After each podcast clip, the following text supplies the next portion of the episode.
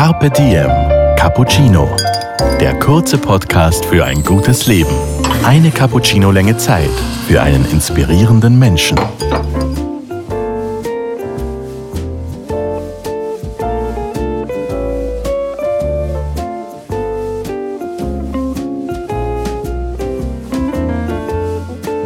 Heute Daniela Zeller im Gespräch mit der Ärztin und Ernährungsberaterin Andrea Scholdan.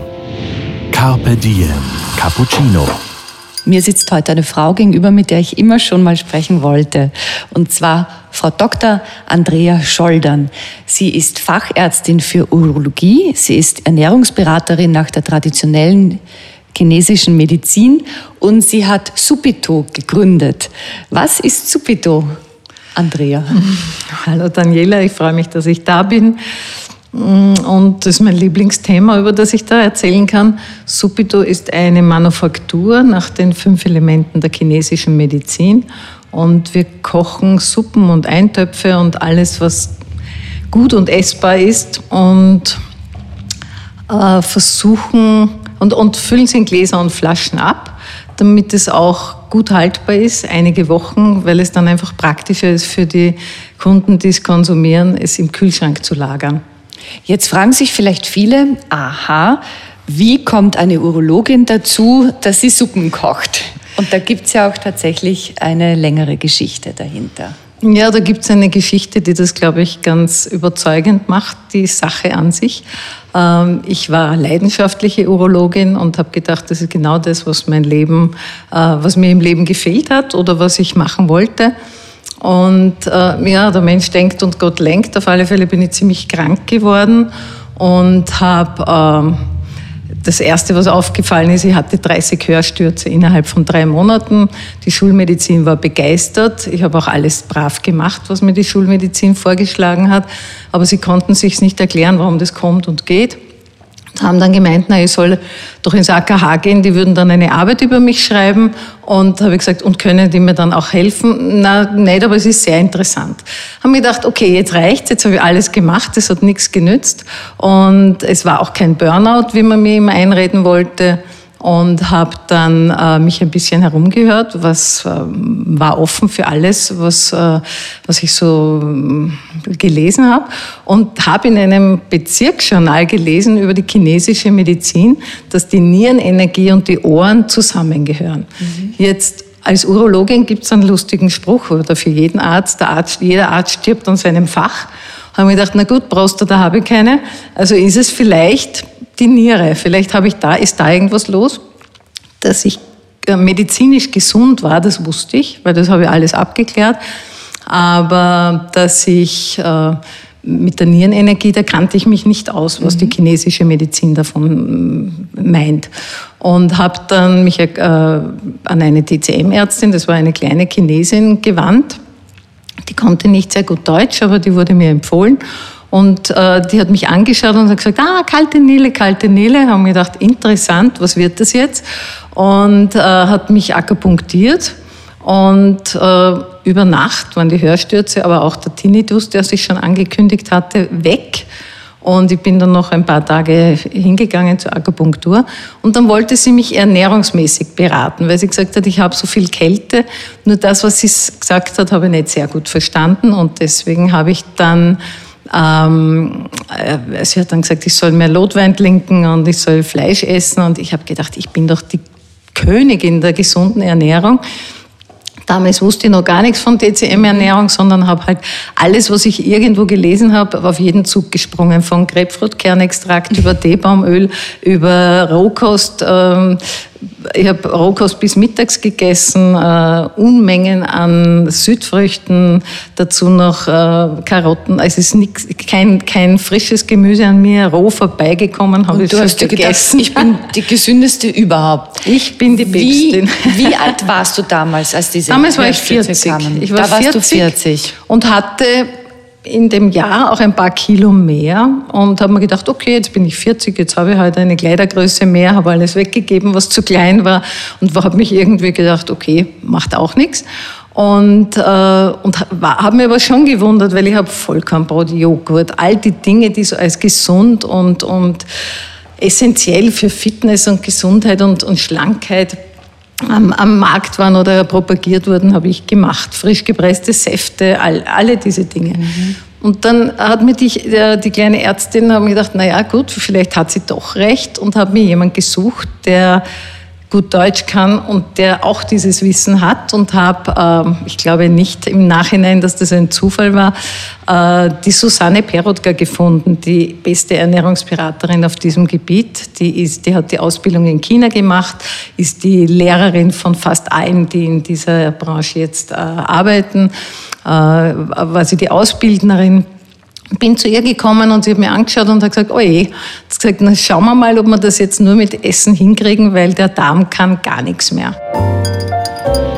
Ist die TCM jetzt nur unter Anführungszeichen für Menschen da, die unter Zöliakie leiden oder eine Unverträglichkeit haben? Oder für hm. jeder Mann und jede Frau? Also die TCM ist prinzipiell für jeder Mann und jede Frau äh, eine, eine gute Sache. Äh, und dazu muss ich noch sagen, hat, die DCM hat eigentlich überhaupt keine Spezialisierung auf Zöliakie oder Glutenunverträglichkeit, weil es gibt auch in der DCM äh, Getreide, die glutenhaltig sind. Ähm, ich habe es halt in meinem Geschäft, das ich dann aufgebaut habe, für mich zugeschnitten und habe dann es komplett glutenfrei, hefefrei und laktosefrei gemacht, alle Produkte, die ich erzeuge, weil ich es halt nicht vertragen habe und ich kann ja nichts produzieren, was ich nicht kosten kann. Aber für die DCM an sich ist es äh, nicht das Thema, nicht das spezielle Thema. Äh, wofür die DCM wirklich gut geeignet ist, ist einfach äh, für die gesunde Erhaltung des Körpers. Das ist die erste Aufgabe. Und es war auch immer so, dass der Arzt, der chinesische, bezahlt wurde, solange die Familie gesund war. Also es ist die Prävention spielt die viel, viel größere Rolle. Was ich aber dann natürlich erlebt habe, war die Heilung durch die richtige Ernährung. Und da hinkt die Schulmedizin meiner Meinung nach ganz extrem nach. Und deswegen habe ich mir das Wissen äh, geholt und deswegen habe ich es auch hier umgesetzt. Ich mache ja auch Kochkurse. Und dann fragen immer wieder Leute, ja, warum müssen wir uns äh, das Wissen der chinesischen Medizin, äh, warum brauchen wir das überhaupt in Österreich? Und äh, dann ist eben eine Standardantwort, das Wissen, dass wir uns jetzt über die saisonale, regionale Kraft der Nahrungsmittel, über die, ähm, die Dinge, die, was kühlt mich, was wärmt mich, all diese Dinge, äh, die, die wir jetzt uns wiederholen über die chinesische, über, die, über das Wissen der fünf Elemente Lehre der chinesischen Medizin, das war da früher. Die Hildegard von Bingen wusste, dass es wärmende, kühlende Nahrungsmittel gibt. Äh, der, der Paracelsus wusste es. Äh, es war auch früher viel leichter, äh, keine Fehler zu machen, weil einfach gewisse Dinge zu gewissen Jahreszeiten nicht da waren. Jetzt ist es so, wer weiß denn schon, was ist jetzt Saison, dass die dass die Erdbeeren im Jänner nicht wachsen oder im Dezember sicher aus Mexiko kommen müssen oder irgendwo anders her. Das ist uns ja schon klar. Aber wie ist es mit Zucchini, mit Kohlrabi, mit Paprika, mit all diesen Dingen? Die sind das ganze Jahr vorrätig. Und wir sind einfach eine Luxusgesellschaft und durch diese Globalisierung haben wir verlernt, was dem Körper gut tut, weil die, die Umgebung, die, die Natur gibt uns eh schon das, was, was eigentlich für uns gut ist. Ja? Nur die Flugzeuge sind einfach schneller. Und die Schiffe. Ja. Wenn wir jetzt ganz basic beginnen, ja. ja dann, dann bedeutet das, so habe ich es immer verstanden, dass in der kühleren Jahreszeit man eben wärmendes essen sollte mhm. und in der wärmeren kühleres. Mal so ganz basic. Kann man das so für jeden sagen oder gibt es auch Leute, die nie was Kühlendes essen sollten zum Beispiel? Es kommt, also es gibt natürlich, wenn jemand sehr viel Kälte hat, muss man ein bisschen aufpassen. Aber es kommt ja darauf an, ich kann ihm ja das Kühlende, wie zum Beispiel eine Gurke im Sommer, auch äh, braten, kochen, äh, als Suppe zubereiten. Das heißt, äh, viele Menschen, die viel Kälte haben, sollten dann einfach gekochte Dinge essen. Was heißt das überhaupt, viel Kälte haben? Äh, es, es Also normalerweise ist es leicht zu erkennen, wenn jemand einfach sofort immer friert und immer kalte Hände hat, kalte Füße hat. Heißt aber nicht zwingend kalte Hände, kalte Füße, mhm. dass du Kälte hast. Es kann sein, dass sich deine Energie nicht bewegt, dass die, äh, du kannst Hitze haben im Körper, im Stamm quasi, im Bauch-Brustbereich, nur die Energie, weil du keine Gewürze verwendest, weil du dich nicht ausgewogen ernährst äh, mit äh, eben vielen Dingen, die wir brauchen, ähm, dann bewegt sich die Energie nicht und das heißt, der Körper schützt sich, indem er das abkapselt und nur für den Stamm die Wärme erzeugt. Mhm. Und die kommen dann nicht in die, in die Extremitäten. Aber prinzipiell kann es äh, jemand sein, der ständig friert, der äh, blass ist, der ähm, oft, Müdigkeit ist oft ein Thema, auch für Kälte. Mm, aber prinzipiell muss man, muss man ein bisschen genauer hinschauen. Ja. Also es kann, es gibt sehr schwierig. Ich hatte damals zum Beispiel natürlich viel Kälte, aber ich bin immer wieder in die Hitze gekippt. Und äh, wenn man das kann man selber nicht mehr beraten, da kann man sich selbst nicht mehr beraten. Da braucht man schon jemand, der einen anschaut, der einem die, äh, die Zunge äh, anschaut, Puls Pulsdiagnostik macht und eine Anamnese, wie ernährt man sich, wann wacht man auf in der Nacht, ähm, äh, wie, wie ist die Müdigkeit, wie gut schlaft jemand? Und aus diesen Dingen setzt sich das dann zusammen. Wer, bei Hitze sieht man es leichter, jemand, der Hitze hat, also Männer haben natürlich viel leichter Hitze als Frauen, nicht natürlich, aber haben einfach viel leichter Hitze als Frauen. Und da sieht man schon, wenn die im Winter mit einer dünnen Lederjacke, mit einem roten Kopf, mit einem hohen Blutdruck, mit lauter Stimme, äh, immer schwitzend, äh, das ist eindeutig Hitze. Choleriker haben auch Hitze. Also das sind schon so Dinge, die jemand, der sehr leise ist und dann natürlich sieht man es auch, wenn jemand immer viel zu viel anhat und fünf Jacken und die dann auch noch über die, über die Hände zieht, mhm. ähm, dann, dann ist es schon eine Blickdiagnose. Aber sonst ist es ein bisschen tricky, muss man ein bisschen genauer hinschauen. Carpe Diem. Cappuccino. Also eine gute Pflege und äh, ja, ich glaube, das gehört einfach dazu. Mhm. Genauso wie Bewegung dazu gehört, wie Schlaf dazu gehört. Es ist diese Balance sollte in all diesen Dingen sein. Ja? Äh, ein bisschen Ruhe auch für sich, Freude an der Arbeit, die man macht, Freunde, auch, auch, und, und ich finde ja auch nicht militant zu sein. Also ich glaube, ich bin nicht nur berühmt für meine Suppen und Eintöpfe, berühmt klingt jetzt ein bisschen übertrieben, aber, aber bekannt dafür, sondern auch für meine Freude daran, auch manchmal einen Blödsinn zu essen. Ich erinnere mich ja, was gut schmeckt. Und ich gehe auch im Prater mit einer, mit einer Zuckerwatte mit meinem Enkelkind einmal spazieren oder Esserstötzen oder äh, also all diese Dinge. Aber die Dosis macht das Gift. Ja. Also das ist, haben wir ja schon ewig gehört. Das finde ja? ich sehr beruhigend. Ja. Andrea, ich habe noch ein paar kurze Fragen an dich, ja. die das Leben stellt. Hm. Hast du bestimmte Rituale am Morgen, zum Mittag, abends? Auch vielleicht abgesehen vom Essen, aber kann auch das Essen betreffen. Na, es, es gibt, also die Rituale ändern sich. Das hat ein bisschen jahreszeitlich was damit zu tun. Äh, jetzt in dieser Jahreszeit ist für mich in der Früh das erste, was ich mache, ist ein Kutsu. Das ist ein, äh, schaut aus wie Kreide. Es ist ein weiße, es kommt aus einer Wurzel aus Asien, weiße Kreidestückchen quasi, die werden mit kaltem Wasser angerührt und aufgekocht und das ist das Erste, was ich trinke. Das kleidet den gesamten Magen-Darm-Trakt aus, stärkt die Immunabwehr und ist für mich ein super Start in den Morgen. Und ähm, sonst tue ich mir mit Ritualen ein bisschen schwer. Ich beneide manche Freundinnen, die sagen, okay, das Erste, ich brauche den Kaffee im Bett und dann werde ich wach und so.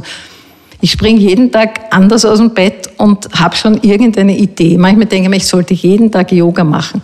Manchmal wird's das. Ich wohne an der alten Donau. Manchmal gehe ich als erstes ins Wasser. Mhm. Also ich habe da nicht so Rituale, äh, bin da sehr flexibel. Aber wie gesagt, jetzt im Herbst, Winter ist für mich das Kutsu eine, ein, ein ja, wenn man es als Ritual sehen will.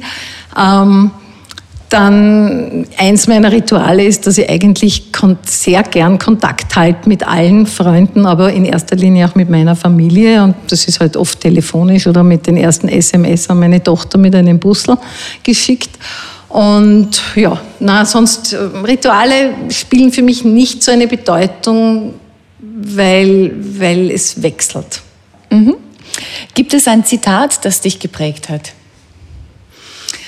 Ähm, ich bin fast immer zu schnell unterwegs für mein Umfeld und da kommt immer wieder der Spruch, der mir auch gefällt, aber den ich nicht so gut annehmen kann, aber immer wieder versuche. Das heißt, wenn du in Eile bist, geh langsam. Drei Qualitäten, die du dir angeeignet hast, die dich dort hingebracht haben, wo du heute bist. Ähm, zu meiner Authentizität Identität zu stehen. Also früher wollte ich immer gemocht werden und habe immer alles gemacht, damit ich äh, gepasst habe und habe dann aber irgendwann gelernt, das war gar nicht so richtig und jetzt stehe ich zu dem, wie ich bin und was ich bin und ähm, das hat mich, glaube ich, am weitesten gebracht, weil Nein sagen interessanterweise besseres Echo bringt, als immer Ja zu sagen. Mhm. Und ähm, wie gesagt, da gehört auch dazu, ein bisschen tougher zu werden, strenger zu werden und eben zu kommunizieren, was ich will. Das hat mir, glaube ich, am alles andere war mir Gott sei Dank vorgegeben. Mhm. Was ist für dich schöner, zu Hause ankommen oder von zu Hause abreisen? Ich bin wahnsinnig reiselustig und ähm, fahre unheimlich gern weg. Koffer packen tue ich nicht so gern, weil ich immer Angst habe, dass ich was vergesse. Aber genauso gern komme ich auch wieder zurück in mein Nest. Also es, das hält sich die Waage. Also ich könnte das eine ohne das andere nicht äh, ertragen. Was kann man von dir lernen? Hm, ich glaube, also wenn man es lernen kann, dann ist es Empathie. Das, also ich habe eine unglaubliche Liebe zu Menschen ich mag auch Tiere und Pflanzen und so, aber mein, meine große Liebe gilt den Menschen.